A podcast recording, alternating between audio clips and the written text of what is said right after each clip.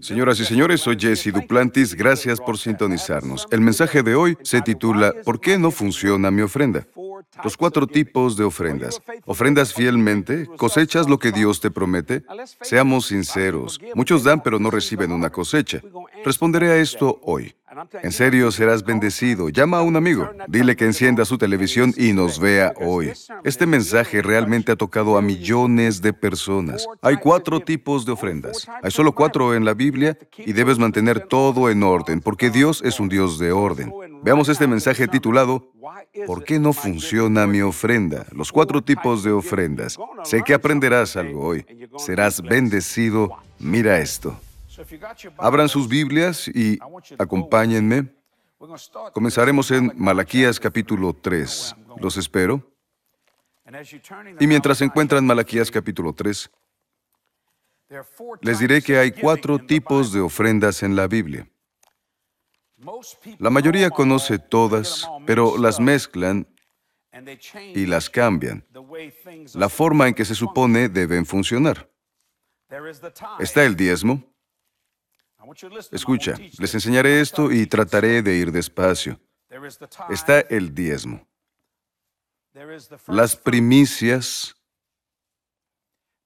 las donaciones y la semilla. Cuatro tipos de ofrendas en la Biblia. Tres de ellas van a Dios y una va al hombre. Toma nota. Tal vez deba comenzar a poner estos puntos en la pantalla. Suelen ser algo largos. Algún día tendremos oportunidad de hacerlo. Cuatro tipos de ofrendas. El diezmo, las primicias, las donaciones y la semilla. Estoy adelantándome un poco. Muchas personas entienden las donaciones, pero tienen problemas con el diezmo. No creen en absoluto en las primicias y piensan que la semilla es un juego, un tiro a ciegas. Pero Dios lo dice en las Escrituras. Lo dice en uno de mis versículos favoritos. Salmos 89, 34, no olvidaré mi pacto. Escucha, ni mudaré lo que ha salido de mis labios. El título de este mensaje es ¿Por qué no funciona mi ofrenda? ¿Por qué?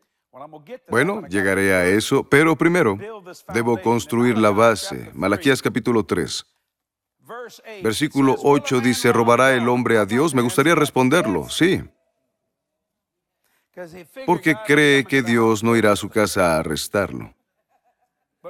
Pero recuerda que Dios siempre te permite tomar la decisión. Él tiene el poder para arrestarte, pero te permite tomar la decisión. ¿Robará el hombre a Dios? Sí, me han robado, pero dicen, ¿en qué te hemos robado? Él dice, en los diezmos y en las ofrendas. Escucha, malditos son con maldición. Es bastante fuerte, porque ustedes, la nación entera, me han robado. No habla de una persona, toda la nación, incluía predicadores, y sacerdotes y cualquier persona que trabajara en el ministerio ese día.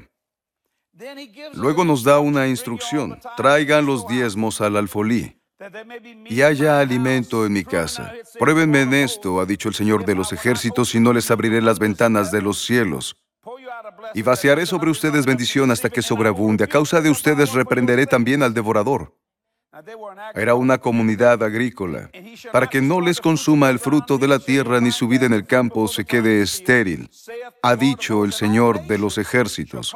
Y así todas las naciones les dirán bienaventurados o capacitados para prosperar, porque serán tierra deseable, ha dicho el Señor de los ejércitos. Ahora, ¿cuál es la motivación para el diezmo? Toma nota. La motivación para el diezmo es la obediencia. Anótalo. Este mensaje se titula ¿Por qué no funciona mi ofrenda? Bien, aquí vamos. El diezmo. Su motivación es la obediencia. Toma nota, el diezmo es el conector divino con la bendición. El diezmo es el conector divino con la bendición. ¿Qué bendición? Te daré oportunidad de anotarlo. El diezmo es el conector divino con la bendición. ¿De qué bendición está hablando? No habla de bendiciones materiales. Es algo más elevado. La bendición, la capacidad de obtener cosas. El diezmo es el conector divino con la bendición. Génesis 1.28, me encanta este versículo, dice, Dios los bendijo y les dijo, sean fecundos, siempre produciendo, multiplíquense, siempre aumentando, llenen la tierra, llena y rellena, lo he dicho antes, sojuzguenla, controla tu entorno o el entorno te controlará. Esa es la bendición. A eso se conecta el diezmo. La bendición existía antes del diezmo. ¿Bien? Significa que Dios te dio una cosecha o el resultado final antes del comienzo. Después instituyó el diezmo en la Biblia. En ambos testamentos. Muchos dicen que solo en el Antiguo Testamento. No, es un concepto bíblico. Jesús es el mismo ayer, hoy y por los siglos. Entonces el diezmo es el conector divino con la bendición. ¿Qué bendición? Fructificar, siempre produciendo, multiplicarse, siempre aumentando, llenando, llenar y rellenar. Y luego dice, sojuzguenla. Controla tu entorno o el entorno te controlará. Escucha, escríbelo por favor. El diezmo es la forma de que la recesión o la depresión te evite. El diezmo es la forma de que la recesión o la depresión te evite. ¿Por qué? Porque dice, traigan todo el diezmo al alfolí y haya alimento en mi casa. Pruébenme en esto, ha dicho el Señor de los ejércitos, si no les abriré las ventanas de los cielos. Mientras las ventanas del cielo estén abiertas para ti, no importa la recesión, no importa la depresión, no te afectarán. Yo soy prueba de que eso existe. Mírame. Ellos la llamaron la Gran Recesión. Yo no nací en la Gran Depresión, pero en la Gran Recesión nada me afectó en absoluto. De hecho, fui bendecido. Y fue porque me conecté, mi diezmo me conectó y me hizo evitar la recesión. Yo no nací en la Gran Depresión. Puede parecer que sí, pero no. Eso fue hace mucho tiempo, en el 29, 34 o 35. Pero el padre del hermano Kenneth Copeland y su madre, A.W. Copeland y Vinira Copeland, el día de su boda, incluyeron el diezmo en sus votos matrimoniales. Ahora, ese hombre ya está en el cielo, también su esposa, pero estas son palabras de la boca de Kenneth Copeland. Me bendijo. Ellos estaban en la Gran Depresión. Bien. Y sin embargo, siempre se negaron a romper ese pacto.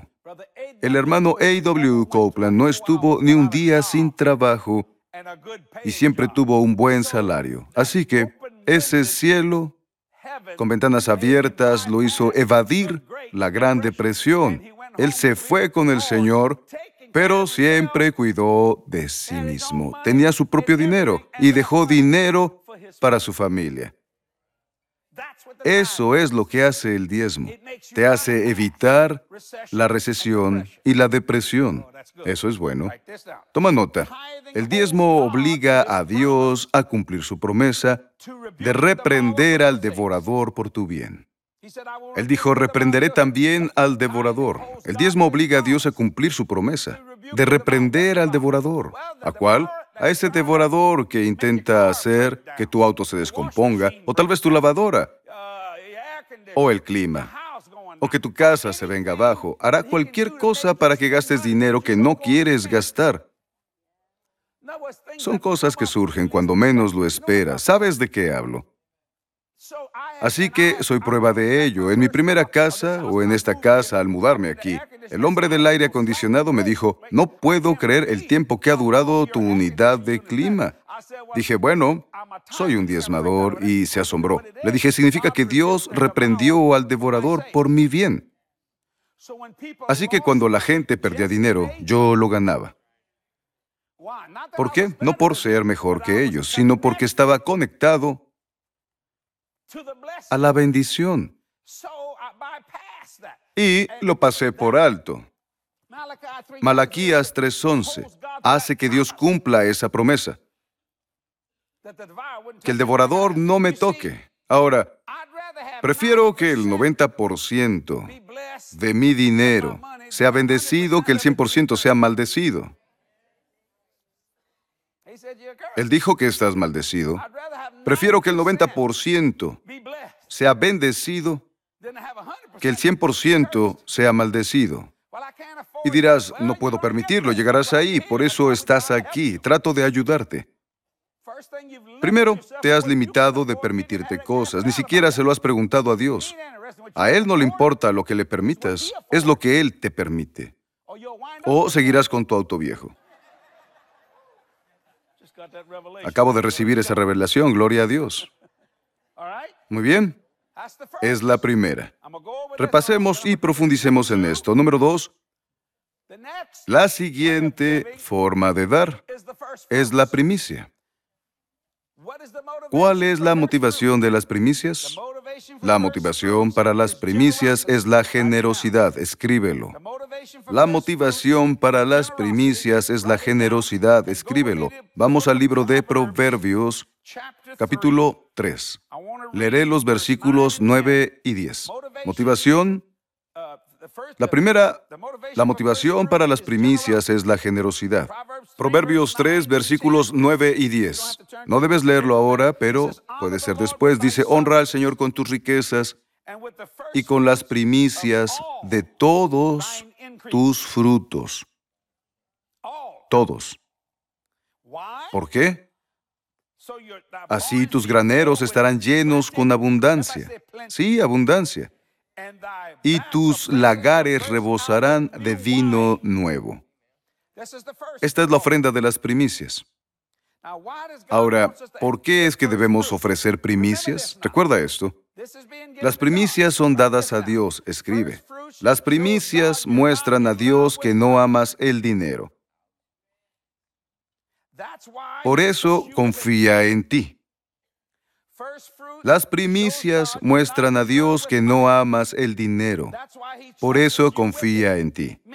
Significa que si obtienes un aumento de 50 dólares, bien, si obtienes un aumento por esa cantidad, debes dar ese dinero a la obra del Señor. Dirás, pero necesito el dinero. Has vivido sin él durante mucho tiempo. Estoy seguro de que puedes vivir sin él un salario más. Recuerda que vivías sin él, ¿cierto? Ahora, eso quiere Dios. Acabo de bendecirlo. ¿Y sabes por qué? Él es generoso. No podrás comprar algo, pero solo harás esto una vez. No es siempre y después disfrutarás de tu aumento el resto de tu vida. Muestra a Dios que no amas el dinero, que lo amas a Él. Eso es generosidad, te motiva la generosidad, ¿comprendes?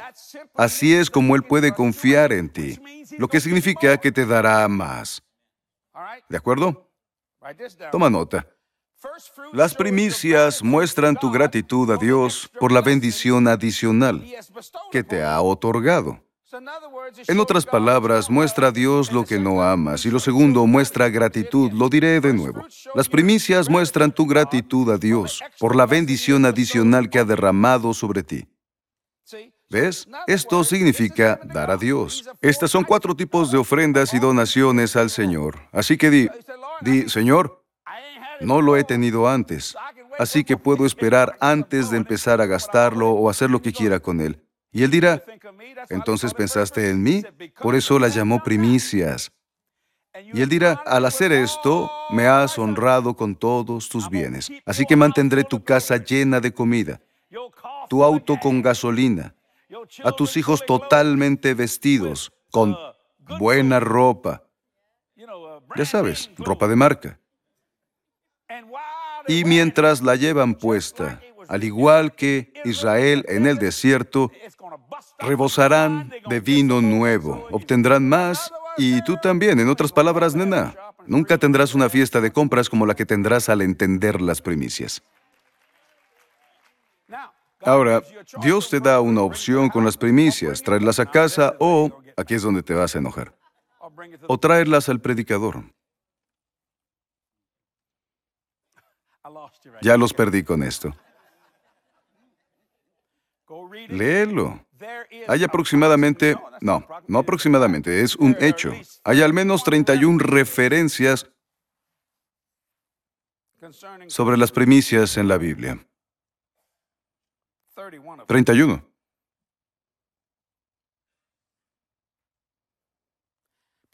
La gente dice eso es algo del antiguo pacto, no según Romanos 11:16, y me estoy adelantando, pero lo diré. Te voy a decir esto. Primero, Dios confía en ti, en que no amas el dinero.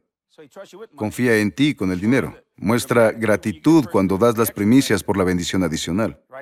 Escríbelo. Las primicias son una expresión de tu amor por su palabra. Y como dije, solo se hace una vez. Solo una vez significa que si obtienes un aumento, lo darás una vez y luego disfrutarás 11 meses, cualquier monto que sea. ¿De acuerdo? Recuérdalo, ¿sí? También es una expresión de amor por su palabra y solo se hace una vez. ¿Por qué? Porque Él no busca obtener tu aumento. Él quiere aumentarte más. ¿De acuerdo? Toma nota. Las primicias están en el Nuevo Testamento. Y hay 31 referencias de esto. En toda la Biblia, 31. Algunos me han dicho, Jesse, eso de las primicias no está en el Nuevo Testamento. Lo voy a leer ahora. Romanos capítulo 11. Está en el Nuevo Testamento, ¿verdad? Lo escribió el apóstol Pablo, Romanos capítulo 11, versículo... Ahora puedes decírselo a alguien si te lo cuestionan. Versículo 16. Es Romanos capítulo 11, versículo 16, y dice, si la primicia es santa, también lo es toda la masa, y si la raíz es santa, también lo son las ramas. Somos las ramas. Está en el Nuevo Testamento. Romanos 11, 16. Si la primicia es santa, también lo es toda la masa. Y si la raíz es santa, también lo son las ramas. ¿Lo comprendes? Se está trasladando. Eso es lo que Dios quiere hacer. Hoy te doy esto, estoy sentando base. Esto es muy poderoso. Dios quiere que seas bendecido en todas las áreas de tu vida. Por eso nos dio estos principios en su palabra. Me encanta tercera de Juan 2 y te diré por qué. Le pregunté al Señor y dijo, ¿sabes cuál es mi versículo favorito de la Biblia? Y dije, no, ¿cuál? Él dijo, tercera de Juan 2, Amado, mi oración es que seas prosperado en todas las cosas y que tengas salud, así como prospera tu alma. ¿No suena como a un padre? Sí, lo es. Solo quiero que mis hijos sean bendecidos en la ciudad, en el campo, al entrar y al salir. Me encanta Dios Todopoderoso. Es más que finanzas. Es espiritual, físico, es financiero. Es una gran bendición. Espero que lo hayas disfrutado. Ahora tengo una pregunta de alguien llamada June. Ella dice, ¿dónde debes dar tu diezmo cuando estás entre iglesias? Gran pregunta, June. Da donde el Señor te guía a hacerlo. Es su dinero. Él te dirá dónde enviarlo, ¿no crees? Realmente lo creo. No debes complicarte. Yo he aprendido que Dios sabe qué hacer con lo que le pertenece. Y lo creo. Aquí otra pregunta de alguien llamada Sara. Dice, mi esposo trabaja en la industria petrolera. Aún trabaja, pero redujeron su jornada a 80 horas al mes. Hemos tenido que pedir prestado de sus ahorros. ¿Debemos dar el 10% de esto? No lo creo, Sara, porque, sabes, ya ahorraron para esto. Probablemente ya diste tu diezmo de esto mientras él trabajaba. Déjate guiar y dirigir por el Señor. Te diré que Él no se equivoca. Dios te bendecirá más allá de tus sueños. Quiero responder a otra pregunta de alguien llamado Hank. Él dice, ¿las leyes de la ofrenda son iguales para los que reciben ayuda del gobierno? ¿Discapacidad o seguridad social? Gran, gran pregunta. Bueno, toda tu vida pagaste tu seguro social. Probablemente diste el diezmo de eso. Lo dejo en tus manos y en Dios. Honestamente creo que ya diste el diezmo de todo esto. Dar tu diezmo es una bendición del Señor. No tengo problema con estas situaciones con las que luchan los ministros. Me encanta dar, diezmar, pero muchos dicen, no creo en el diezmo porque está bajo la ley. Bueno, Malaquías 3 dice, ¿cómo me han robado? En el diezmo y las ofrendas. Si el diezmo está bajo la ley, también la ofrenda. Piénsalo. Muchos dicen que no tienes que diezmar, pero no te dicen que dejes de ofrendar. Y si está bajo la ley, también lo está la ofrenda. Diezmo y ofrenda. Vamos, ¿por qué no será una bendición para Dios? Dios será una bendición para ti. Sé que el Señor te mostrará qué hacer. ¿Tú más, hermano Jesse? Sí. Diezmo de todo lo que tengo, y es una bendición. Soy un dador, y por eso soy bendecido. Mírame, soy un hombre bendecido y quiero que tú también lo seas. No te vayas, hay grandes cosas sucediendo en este ministerio. Te mostraré algunas cosas y volveré en un momento para darte otra palabra. Espero que lo estés disfrutando. Ahora, mira esto.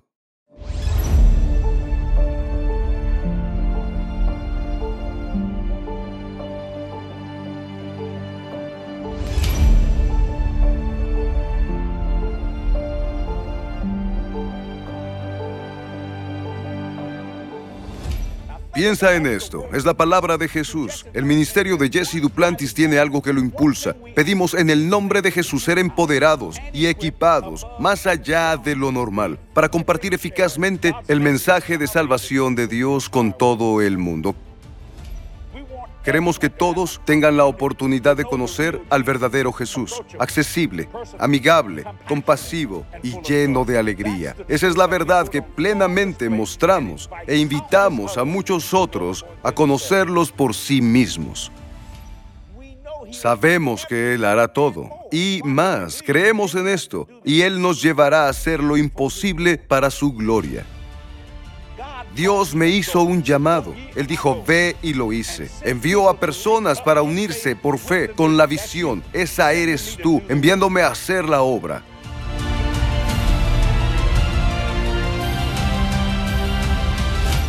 Avanzamos más lejos y más rápido que nunca dotados de una energía sobrenatural, irradiando la luz del Evangelio, aprovechando cada oportunidad divina. Estamos avanzando y rompiendo barreras para llegar a las personas justo donde están.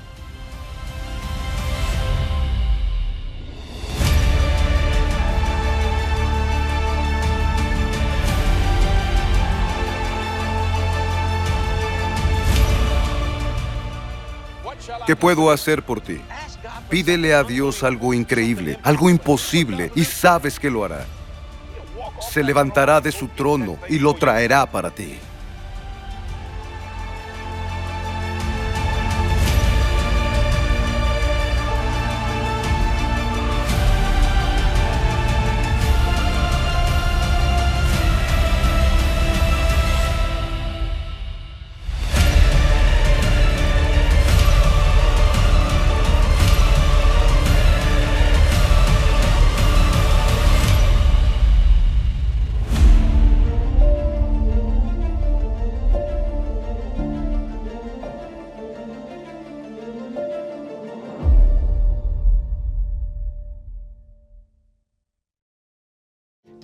¿Sabías que la duda es un hábito? Lo es, no naces con dudas. Aprendes a dudar con el tiempo. En mi libro I Never Learned to Doubt, aprenderás algo. ¿Qué aprenderás? A retroceder el tiempo y recuperar lo perdido para poder disfrutar de más paz, más alegría, más favor y más bendiciones. La maravilla de la fe es algo puro, algo infantil. La fe es lo único a lo que Dios responde. Cuando no aprendes a dudar, la vida es mucho mejor. I Never Learned to Doubt es mi nuevo libro. Consíguelo hoy. Señoras y señores, esta es nuestra oferta de octubre. Espero nunca dejar de ofrecer este libro. Se llama I Never Learned to Doubt. No sé nada de la duda. ¿Sabías que la duda es una anemia mental y que puede hacer que los principios de la entrega no funcionen? Este libro construirá tu fe para apoyarte en la palabra de Dios. Si quieres el tuyo, visita ahora jdm.org. Te diré algo. La duda es una forma de ateísmo. Si dudas de la palabra de Dios, dudas de su existencia. Juan 1.1 dice, en el principio era la palabra y la palabra era con Dios y la palabra era Dios. Piénsalo, en serio, ayudará a todas las generaciones. Nunca deberías conocer nada sobre la duda. Ahora, señoras y señores, nos emociona, en especial a mí y a Katy por toda nuestra comunidad hispana, el que estemos alcanzando a la comunidad hispana. Lanzamos el ministerio en español hace más de un año y escucha, desde entonces, 1.4 millones de personas nos han contactado y han sido bendecidas. ¿No es una gran bendición? Nuestros mensajes y nuestros programas en línea constantemente se traducen al español y están disponibles en YouTube y en nuestra aplicación gratuita. También nuestra revista Voz del Pacto es traducida al español y está disponible en jdm.org. Socios, no podría hacerlo sin ustedes. Gracias por su fiel apoyo financiero. Nuestro alcance en español es posible gracias a ustedes. De eso se trata. Llegamos a personas y cambiamos vidas, un alma a la vez. Me encantaría poder traducir a todos los idiomas de este mundo. Bueno, eso será para otro momento, pero escucha, lo creo. Creo que la palabra es verdadera. Gracias por su gentileza y amabilidad en 47 años de este glorioso evangelio. Nunca hemos tenido un déficit financiero porque ustedes nos ayudan. Nosotros nunca les pedimos hacer algo que no haríamos. Recuerda que también somos socios de este ministerio. Dirán, estás dándote a ti mismo. No es así. Puedes investigar sobre esto. Existe Jesse Duplantis y Ministerios de Jesse Duplantis. Son dos entidades diferentes. Así que gracias por su ayuda. Creo a Dios por mi donante de 20 millones de dólares. Dios dijo, tendrás a ese donante. ¿Por qué? Porque tengo un proyecto de 20 millones. Así de simple. Y recuerda, yo no gano dinero con esto. Predico el Evangelio literalmente en todo el mundo. Gracias, socios. No se pierdan la próxima semana. ¿Por qué no funciona mi ofrenda? Los cuatro tipos de ofrendas. Parte 2. Serás bendecido. Hasta entonces, los amamos. Adiós. ¿Sabías que los ángeles son reales y muchos de ellos están hoy aquí? La palabra de Dios está llena de experiencias sobrenaturales de personas como tú y como yo. Ordena tu copia este día en jdm.org. El 99% de las ofrendas se hacen en forma de donación. Por eso dicen que la prosperidad no funciona. Dios mío, la multiplicación no funciona. Cierto, no funciona en las donaciones. Funciona en la semilla. Lo has mezclado. Entonces obtienes de vuelta dólar por dólar y piensas, no creo en la prosperidad. ¿Entiendes? No, no. Él te dice explícitamente, mantén la boca cerrada al bendecir al pobre.